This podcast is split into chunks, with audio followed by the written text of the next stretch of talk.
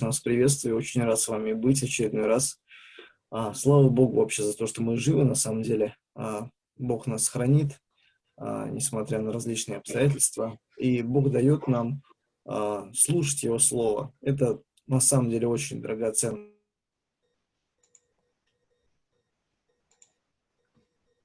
О, Андрей, прошу прощения, что-то случилось а, с Ага. микрофоном. Окей, сейчас работает.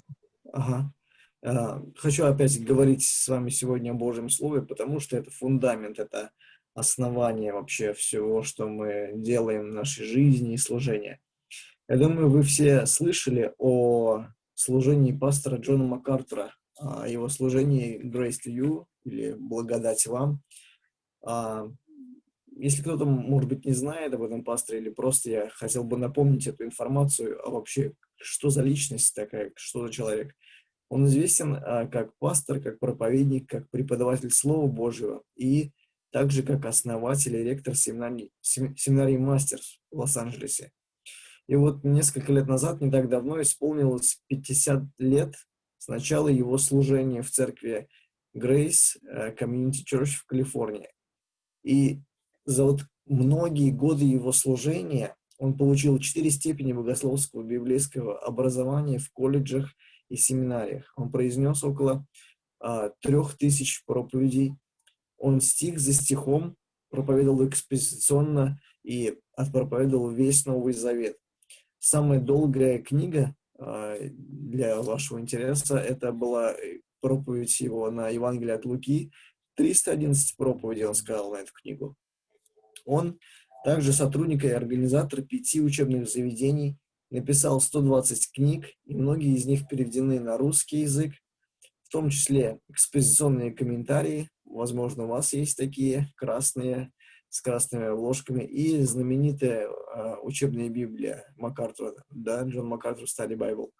И всем э, братьям, служителям, если э, кто-то, может быть, бывал даже в Лос-Анджелесе, известно, конференция Shepherds, конференция для пасторов, для проповедников, которая была первый раз проведена в марте 1980 года, и все это организовал вот этот человек, о ком мы сейчас говорим.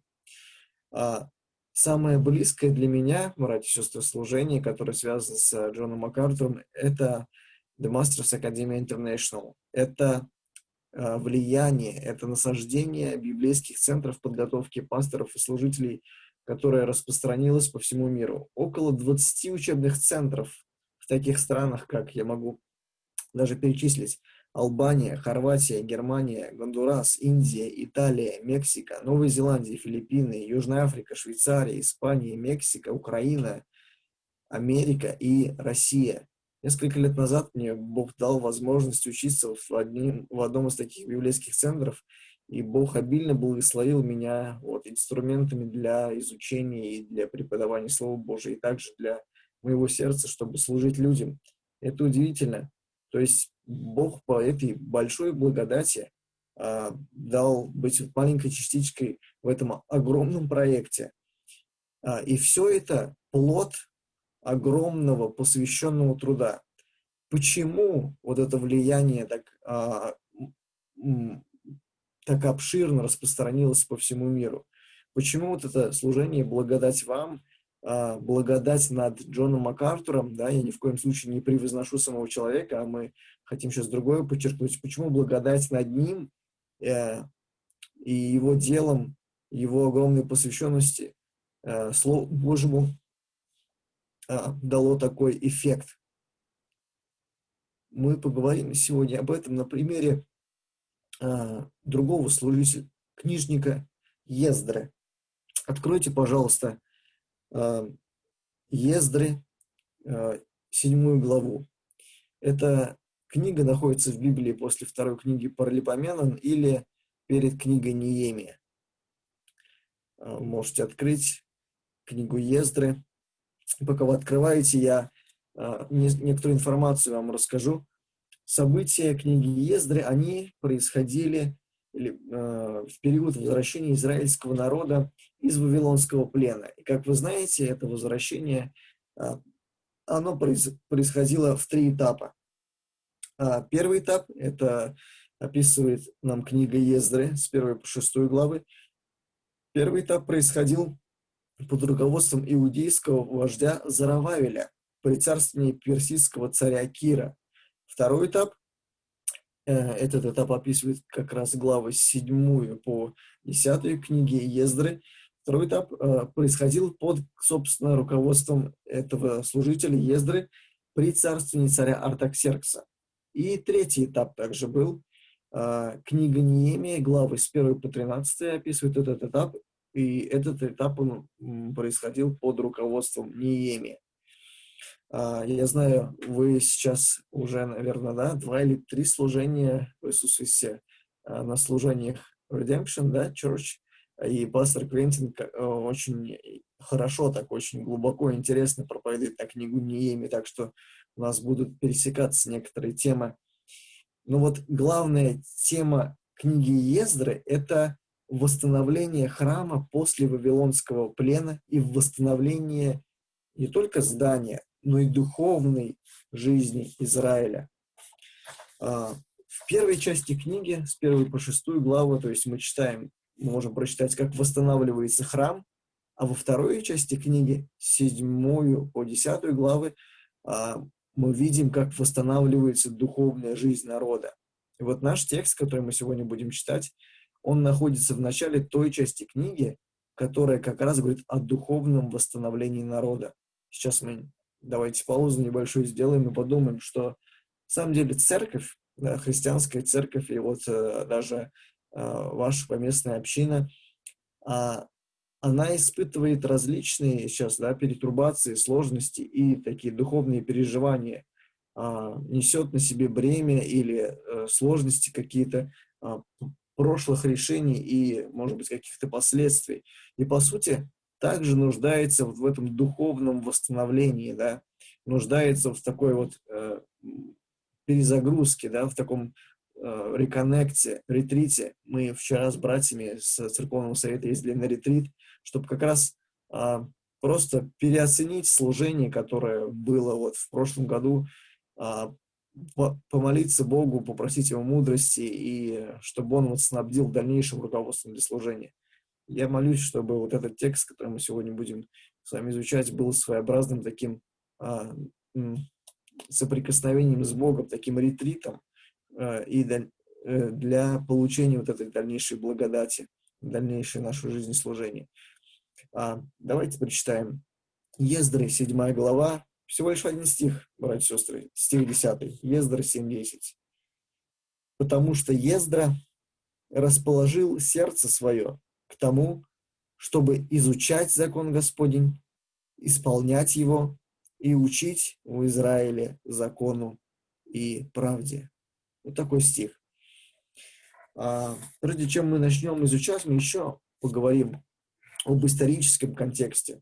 А, почему именно такие слова были написаны, в, каких, а, в какой обстановке они были написаны.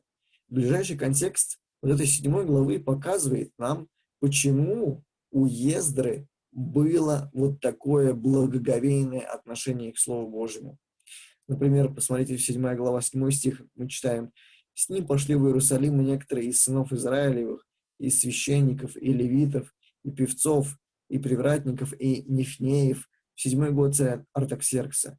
И пришел в Иерусалим в пятый месяц, в седьмой же год царя, ибо в первый день первого месяца было начало выхода из Вавилона, и в первый день пятого месяца он пришел в Иерусалим, так как благодеющая рука Бога его была над ним.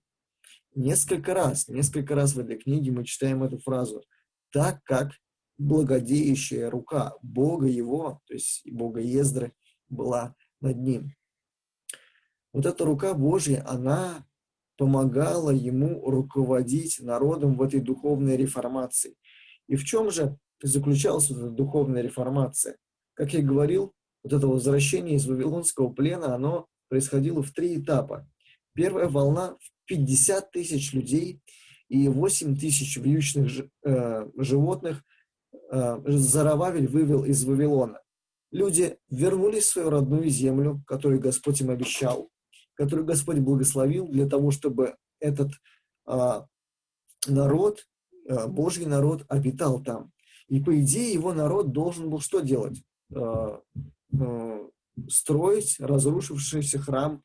Но люди, как мы знаем, не стали заниматься этим. Многие стали что делать? Устраивать свою жизнь, строить свои дома. И какая, вспомните, какая книга говорит нам об этом? Как, какая книга обличает народ в этих действиях? Это книга Агея. А, вместо того, чтобы заботиться о главном, люди заботились а, о, по сути, своем благосостоянии. Стали строить себе жилье, вместо того, чтобы строить жилье Богу, да, восстанавливать Божий храм. И вот между последним стихом 6 главы и первым стихом 7 главы происходит как бы такой провал или промежуток в 59 лет между первым возвращением и полным восстановлением храма. И вот тут-то, и вот здесь появляется человек, который поставлен свыше Богом и который берет на себя ответственность за духовную реформацию народа. Имя ему Ездра.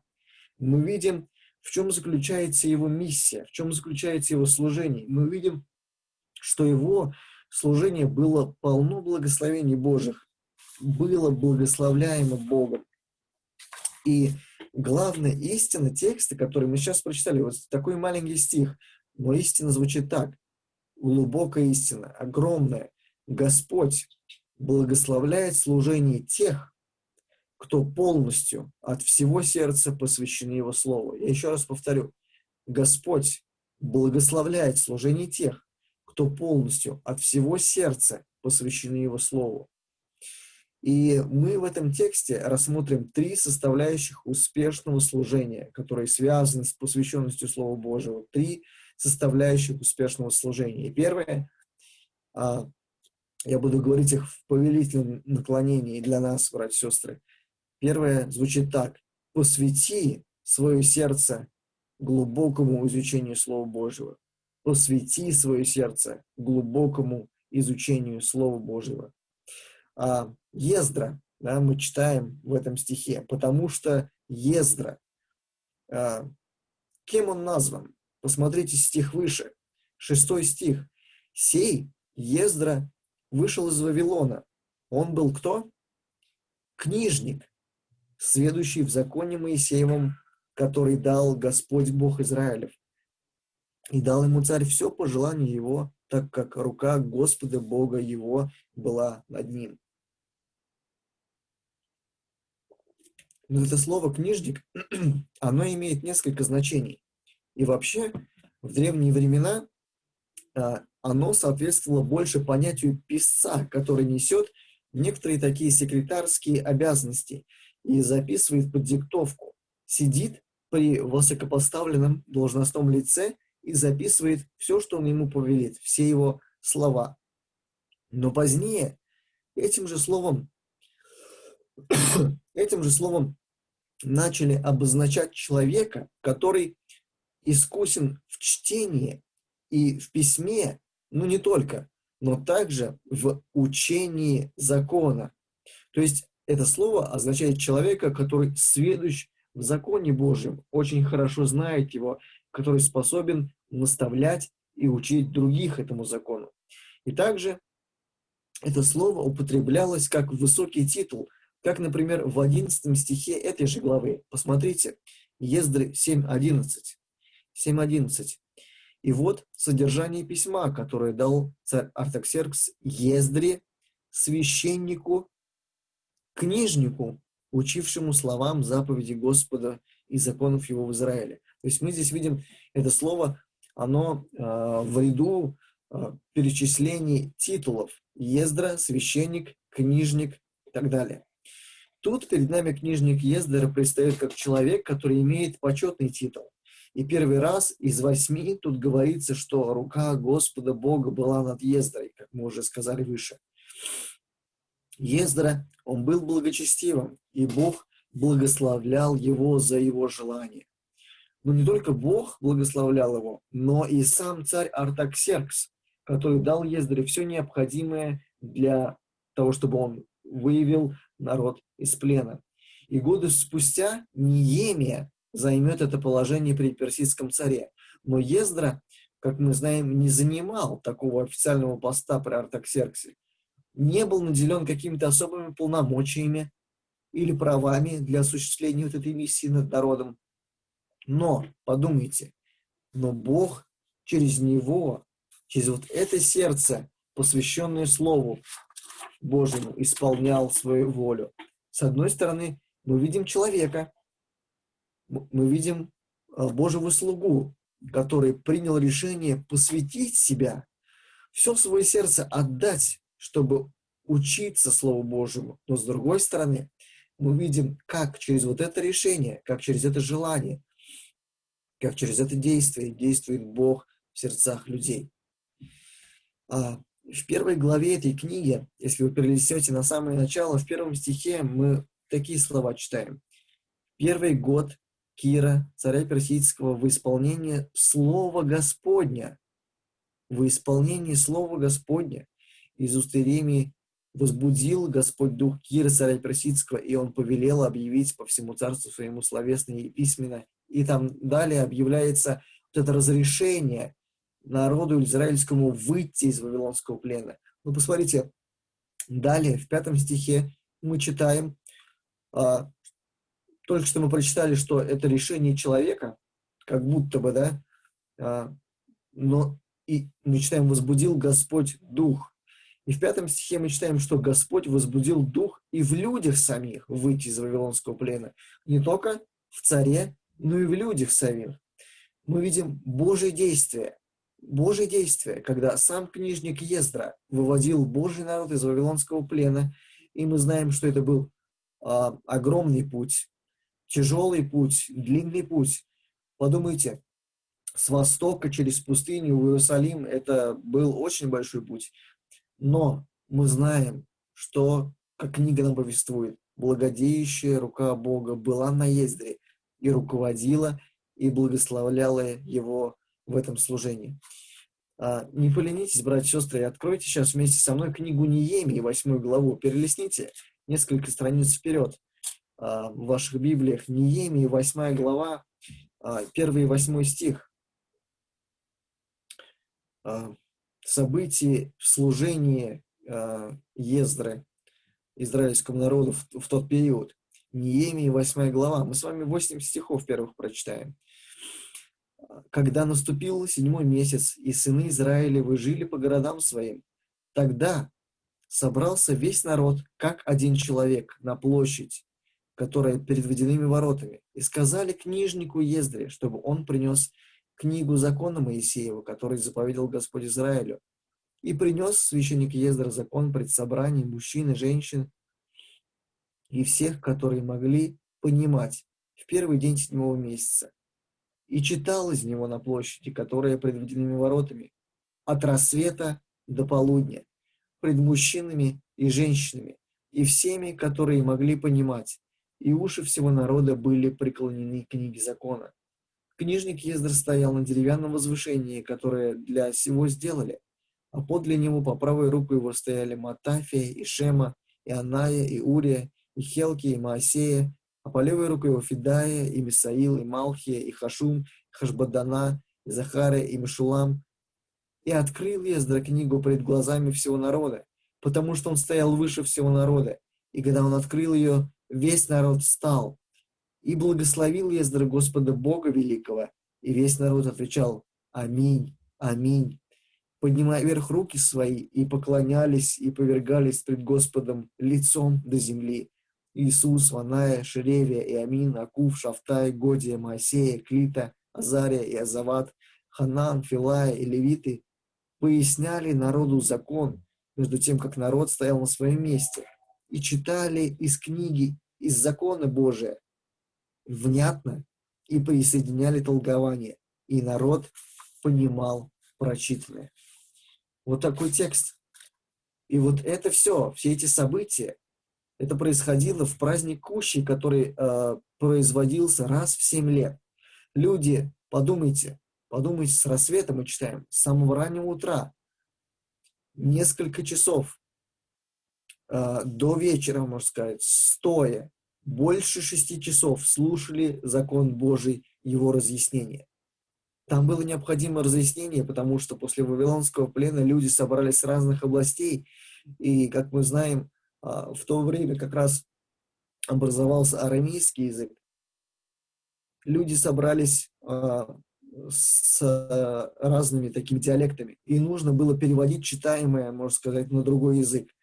Но тут также объясняется, что не просто читался закон Божий вслух, но что дальше мы читаем? Он объяснялся простыми словами, так что даже дети могли его понимать. Мы выше чуть прочитали, что были те, кто могли понимать, здесь идет, идет речь о детях. И вот сейчас давайте остановимся и подумаем над собой. Мы видим сейчас просто колоссальное такое, о, удивительное отношение к Божьему Слову а, книжника Ездры и Божьего народа. А такое ли у нас отношение к Божьему Слову? Проявляем ли мы вот такое же благоговение и почтение к Нему? Посмотрите еще раз на Ездру, вернитесь к Нему. Ездра, он расположил сердце свое. То есть, другими словами, можно сказать, он поставил в нем внутри твердое намерение, как постулат, как резолюцию, раз и навсегда, что вникать изучать закон Божий. Наивысшим приоритетом для него было изучение, вот это поиск истины из этого Божьего закона. Буквально вот это слово «изучать» означает искать истины закона Божьего. А, посмотрите, в этой же э, книге Неемии, 8 глава, 13 стих, мы читаем, на другой день собрались главы поколения от всего народа, священники и левиты, книжнику Ездре. Для чего собрались? Чтобы он изъяснял им слова закона. Это уже не простые люди, необычный народ здесь, но кто? Старейшины, священники и левиты. Они подошли к нему, чтобы он им изъяснял закон Божий. Это же э, глава книги Неемии, 18 стих, посмотрите. «И читали из книги закона Божия каждый день, от первого дня до последнего дня, и праздновали праздник семь дней, а восьмой день по празднеству по уставу. То есть люди, они вот увидели эту свою духовную нужду в изучении Божьего Слова, они искали в нем истины. И выше 13 стиха мы читаем, что они нашли в законе, что нужно праздновать праздник Кущи. То есть они нашли это в Слове Божьем путем его изучения. А, то есть, смотрите, давайте вернемся к этой истине, которую мы а, обозначили, да.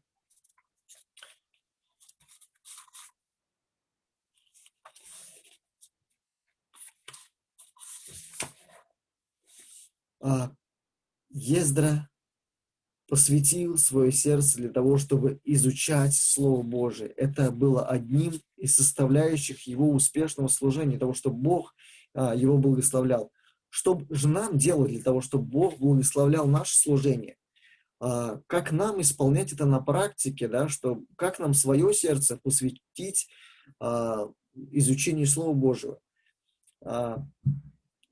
А, интересно про одного служителя Джона Буньяна, о котором вы, наверное, все слышали. Про него э, сказано, что если его проткнуть, то из него потечет Библия. Вот так про него говорили. Что нам нужно сделать, чтобы когда нас проткнули, из нас потекла Библия, да? Ответ очень простой. Наполняться Библией, да?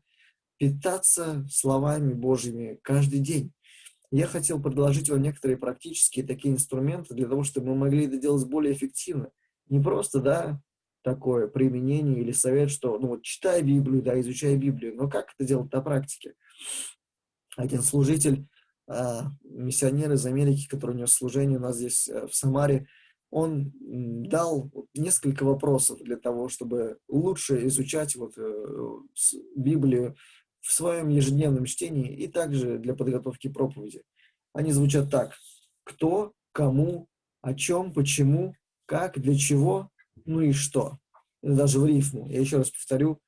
Кто, кому, о чем, почему, как, для чего, ну и что? Я хотел бы с вами вкратце пройтись, буквально, может быть, потом вы в записи или можете сейчас записать, а, как вы можете использовать эти вопросы для того, чтобы изучать Библию а, лично. Кто?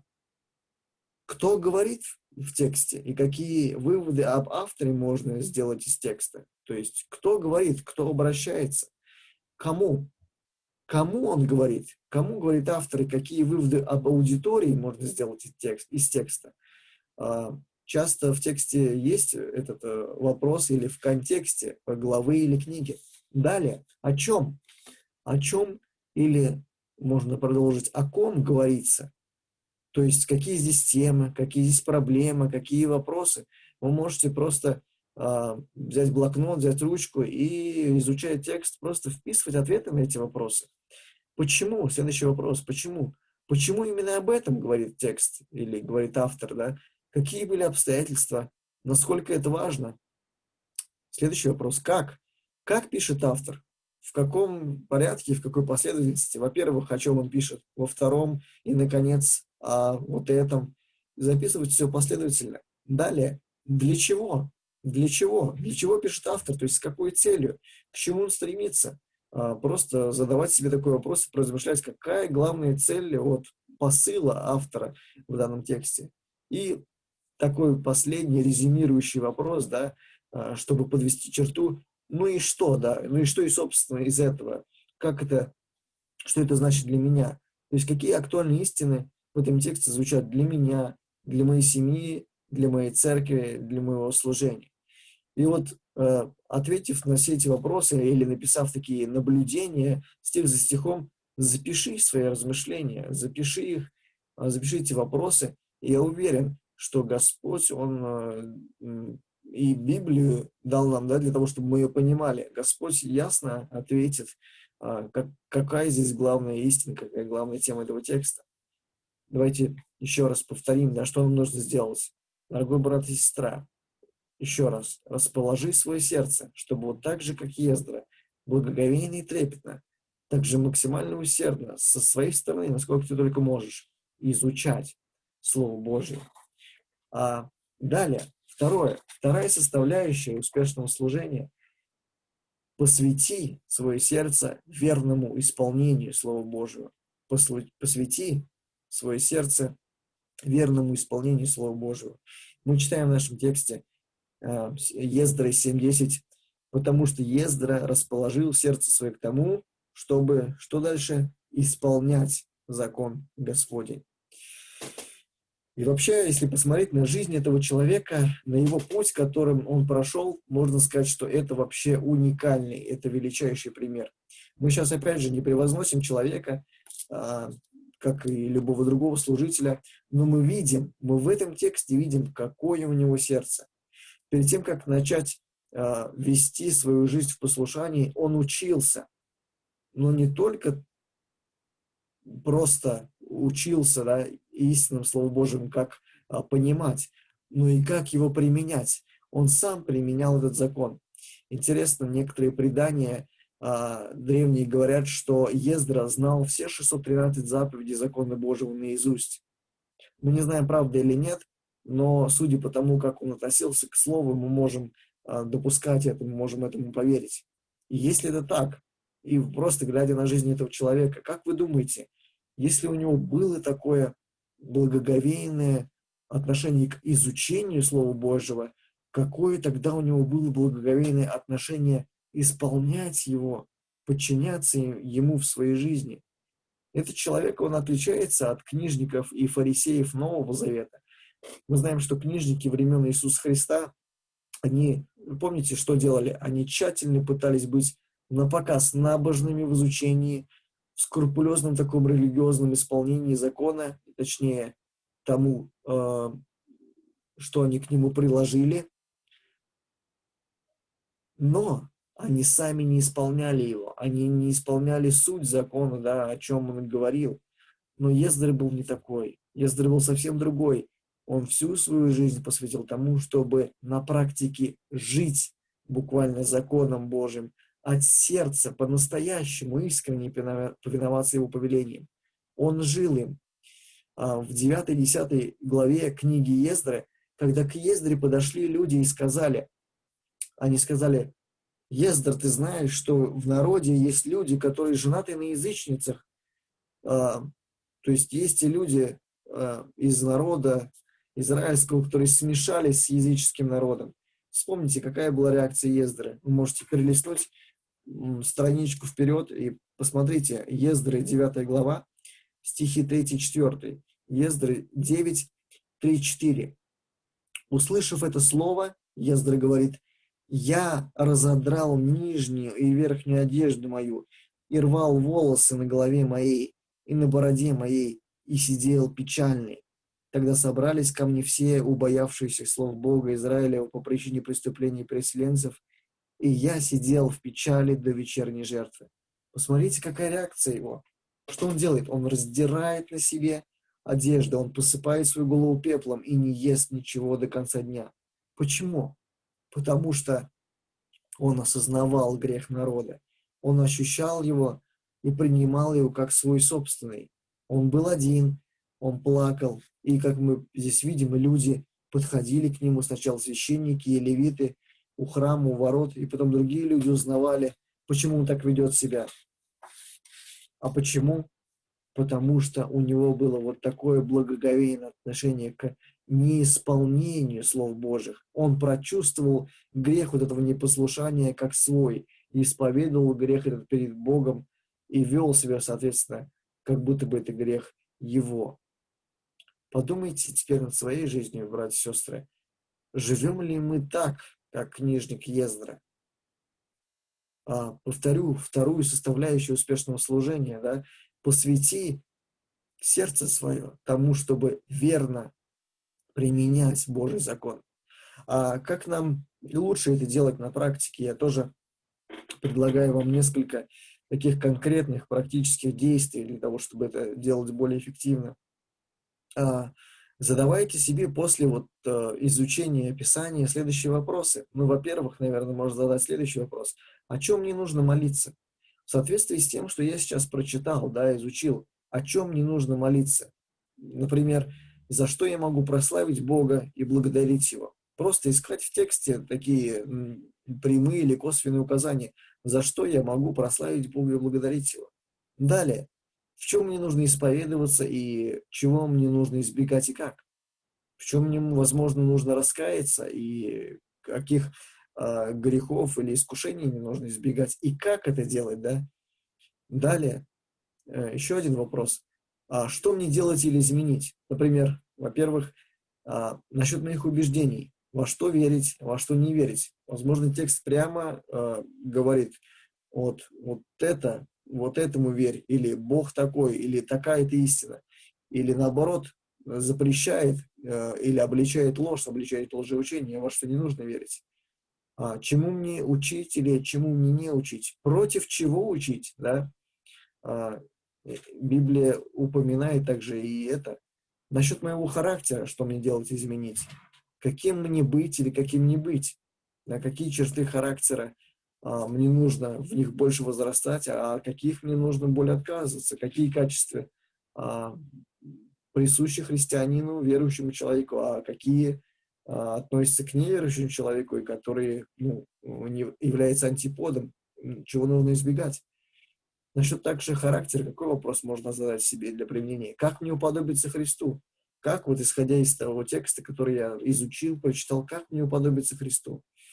И последнее, третье, насчет моего поведения, насчет э, личной жизни, да? Как мне поступать? Что угодно Господу, а что не угодно Ему, да? Текст прямо может говорить, вот это угодно Богу, а вот это не угодно Богу. И более такие а, конкретные вещи, как мне мыслить, говорить, реагировать, как мне принимать решения. Библия дает ответы, а, ответы на эти вопросы. А, имеем ли мы вот такое искреннее желание сердца жить, как вот этот книжник Ездра? Хотим ли мы в своей жизни полностью быть послушными и повиноваться Божьему Слову от всего сердца? Давайте мы будем как он или как тот юноша, да, из Псалма 118, в котором говорится, как юноша содержать в чистоте путь свой, хранением себя по слову Твоему. Всем сердцем моим ищу Тебя, не дай мне уклониться от заповедей Твоих. В сердце моем сокрыл я Слово Твое, чтобы не грешить пред Тобою. Итак, А, мы уже две составляющих успешного служения рассмотрели. А, посвяти свое сердце, чтобы изучать закон Господень, посвяти сердце свое, чтобы верно исполнять закон Господень, да, Слово Божие. И третье, третья успешная составляющая а, служения, которое Бог будет благословлять, посвяти свое сердце преподаванию Слова Божьего, посвяти свое сердце верному преподаванию Слова. Мы в нашем тексте Ездра 7.10 читаем, потому что Ездра расположил сердце свое к тому, чтобы учить в Израиле закону и правде, чтобы учить. Мы видим, как на протяжении вот повествования этих книг Ездра и Неемии этот человек, он реально жил им, реально. Он переживал о грехе Израиля как о своем, но еще и ходатайствовал за э, народ. Он молился и плакал, и проповедовал даже в молитве своей народу. И это обличало людей, и они принимали решение развестись вот с этими языческими иноземными женами. Это было лучше на тот момент для народа, чем остаться э, с этими женами и смешаться с этим народом, э, что было бы еще большим грехом, чем развод. И смотрите, перед нами Ездра, он предстает таким человеком, который буквально отдал жизнь служение людям. Через что? Через посвящение себя преподаванию слова. Интересно, в Библии есть похожие места, которые показывают нам, каким должен быть человек, который преподает Слово Божие, каким должен быть человек, который является вот таким настоящим вождем и пастырем своего народа. Этот текст э, находится в книге Иезекииль 22 главе, э, где пророк пишет о нечестивых вождях Израиля. Иезекииль 22 глава, стихи с 23 по 31. Иезекииль 22, 23, 31. Я прочитаю. «И было ко мне слово Господне, Сын человеческий, скажи ему, ты, земля неочищенная, неорошаемая дождем в день гнева, Заговор пророков ее среди нее, как лев рыкающий, терзающий добычу, съедает души и обирает имущество и драгоценности, умножает число вдов. Священники ее нарушают закон мой и оскверняют святыни мои, не отделяют святого от несвятого и не указывают различия между чистым и нечистым. И от суббот моих они закрыли глаза свои, и я уничижен у них. Князья у нее, как волки, похищающие добычу, проливают кровь, губит души, чтобы приобрести корость. А пророки ее все замазывают грязью, видит пустое, предсказывает им ложное, говоря, так говорит Господь Бог. Тогда как не говорил Господь, а в народе угнетает друг друга, грабит и притесняют бедного и нищего, и пришельца угнетают несправедливо. И вот далее, братья и сестры, 30 стих. Бог говорит, «Искал я у них человека, который поставил бы стену и стал бы предо мною в проломе за эту землю, чтобы я не погубил ее, но не нашел. Итак, изолью на них негодование мое, огнем ярости моей истреблю их, поведение их обращу на голову, говорит Господь Бог. И в этом тексте, таком сложном, а, из Ветхого Завета, из книги Иезекииль, перечисляются четыре группы людей, которые были ответственны за жизнь народа. Это пророки, священники, князья и сам народ. В принципе, а, каждый а, в отдельности человек был ответственен, чтобы друг друга учить закону. Но люди, мы читаем, этого не делали, а творили абсолютно противоположное. Да? Господь говорит в конце, в 30 стихе вот этого отрывка, Он говорит, я ищу такого человека, который бы встал бы в проломе стены за свой народ, который бы защищал бы народ Словом Божьим, который бы провозглашал бы правильные ценности, как нужно поступать, чтобы жизнь народа изменялась и была угодная Богу духовно. Это мне напоминает, знаете, кого? Моисея, который, помните, ушел на гору, чтобы потом вернуться с, со скрижалями завета, да, с десятью заповедями. И когда он вернулся, народ уже сделал себе идола, слил золотого тельца для поклонения, и Господь говорит, что за вот это он должен уничтожить этот народ. А, за один грех, вот такое идолопоклонство, истребить целый народ. Ну, вспомните, что сказал Моисей.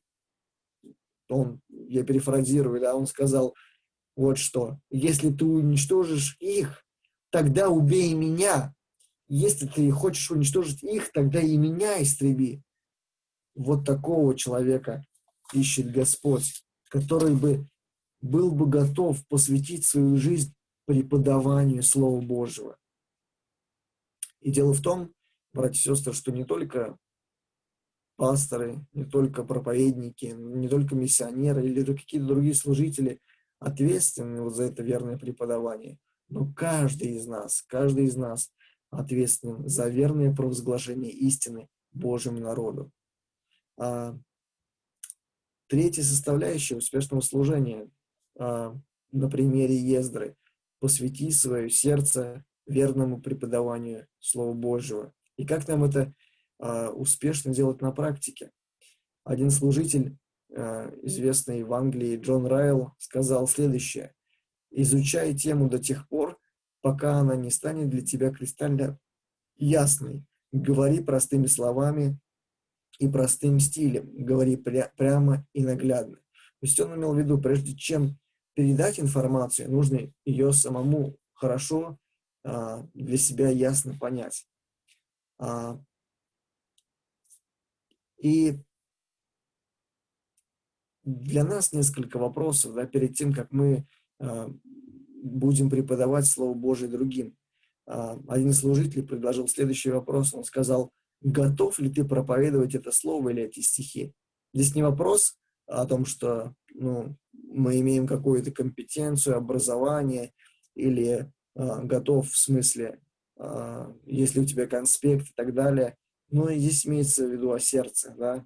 А мы должны быть всегда готовы это делать. Следующий вопрос.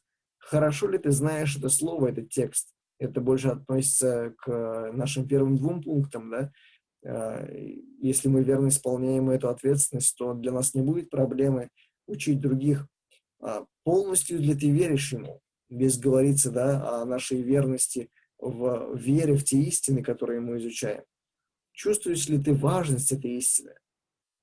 А, я думаю, Слово Божие, оно очень важное в каждом ее аспекте, поэтому это такая а, проверка да, нашей мотивации и нашей ответственности а, с такой убежденностью передавать да, то, что мы сами изучаем в Слове. И хорошо ли ты знаешь эту истину, да?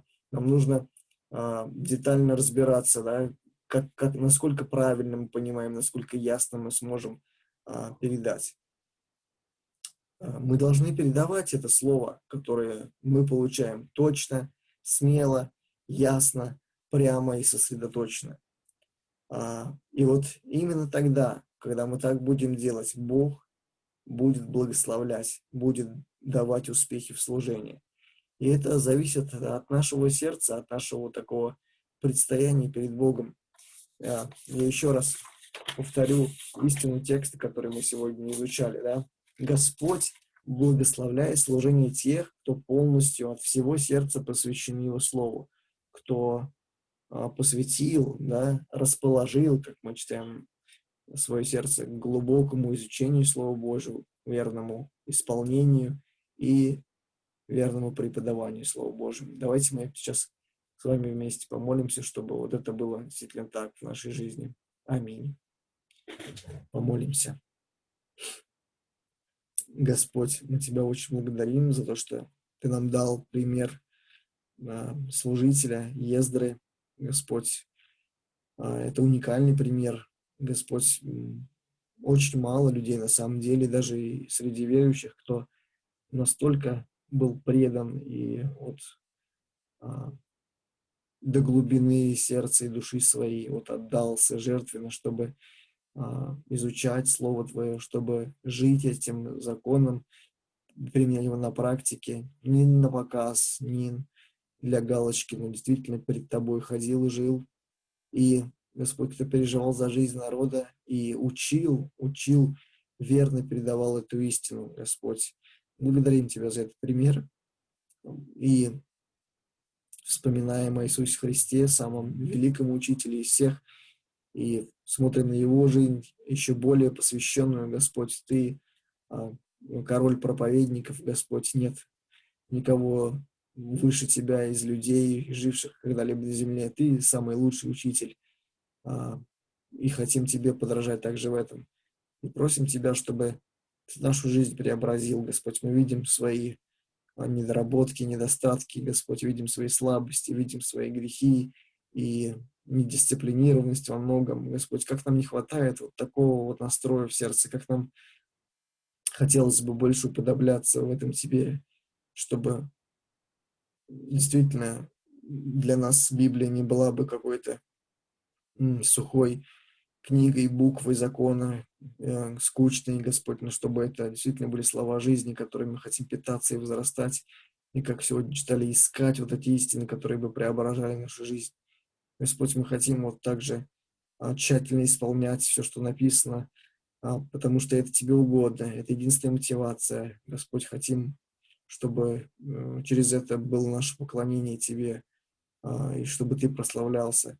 И хотим, Господь, вот все, что мы получаем у Тебя, передавать, передавать друг другу, а, взаимно назидать друг друга и неверующим людям, которые нуждаются в спасении. Господь, пожалуйста, проповедуй через нас Евангелие, а, благословляй нас, благословляй церковь Твою, благословляй церковь в Канаде, чтобы а, Ты благословил вот это служение, которое сейчас есть, как и служение книжника Ездры. Просим Тебя во имя Иисуса Христа. Аминь. Аминь. Слава Богу. Спасибо, Андрей, за твое служение, за слово от Господа.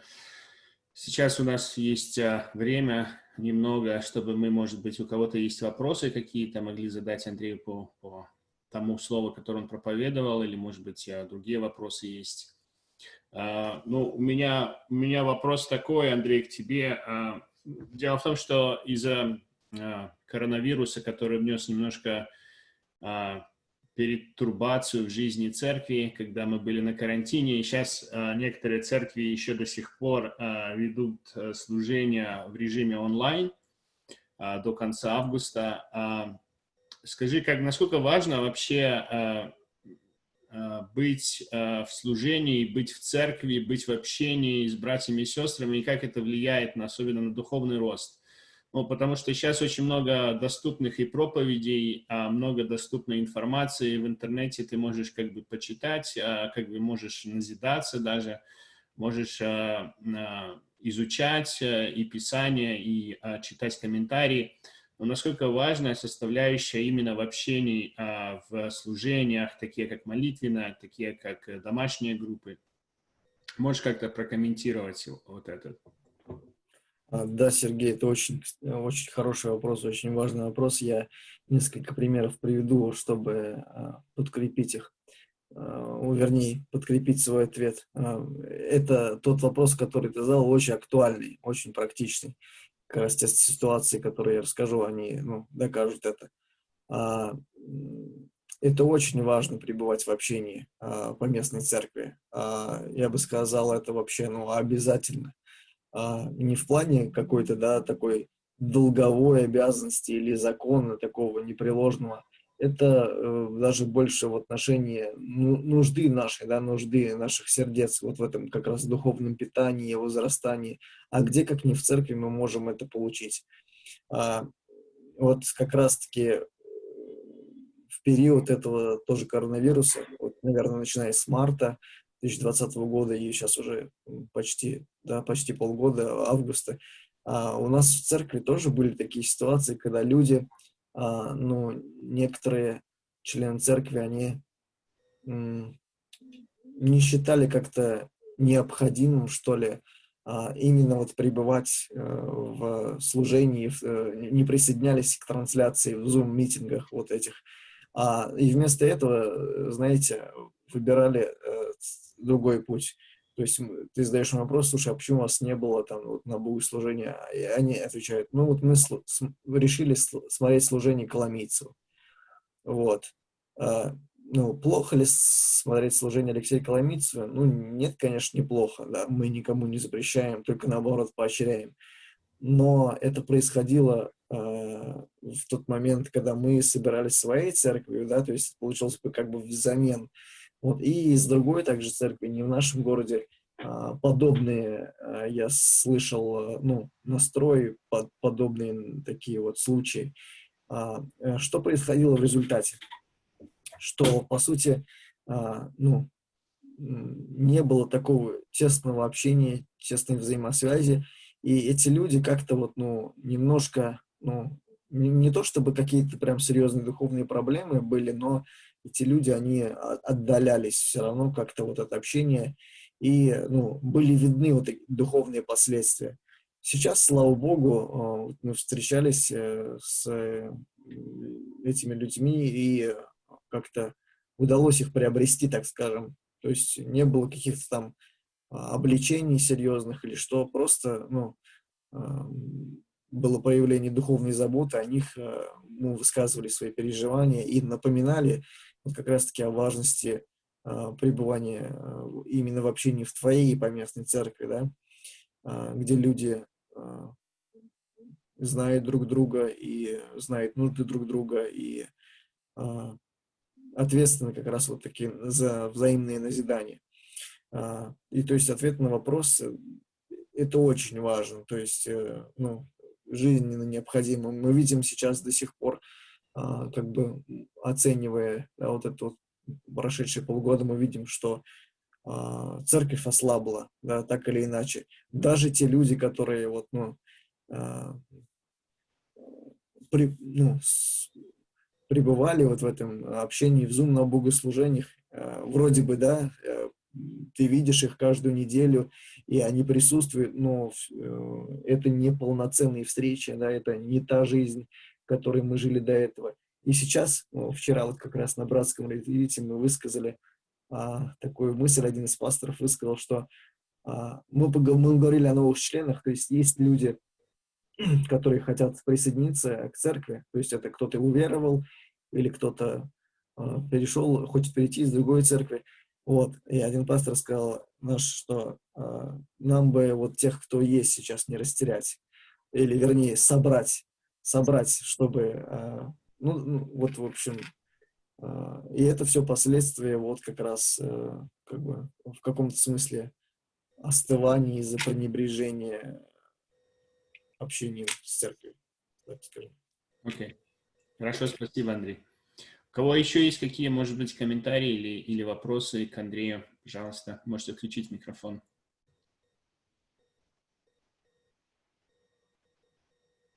А, ну, вопросов нету. Слава Богу. А, хорошо.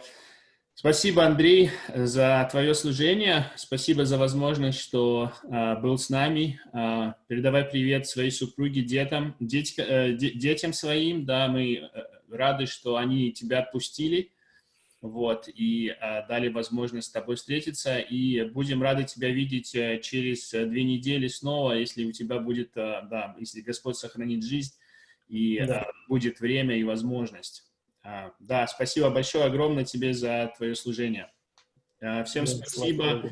Да, хорошего, хорошего воскресенья. И также напоминаю, что у нас в 3.30 будет служение в канадской церкви Redemption, и пастор Квентин будет проповедовать на книгу о Неемии.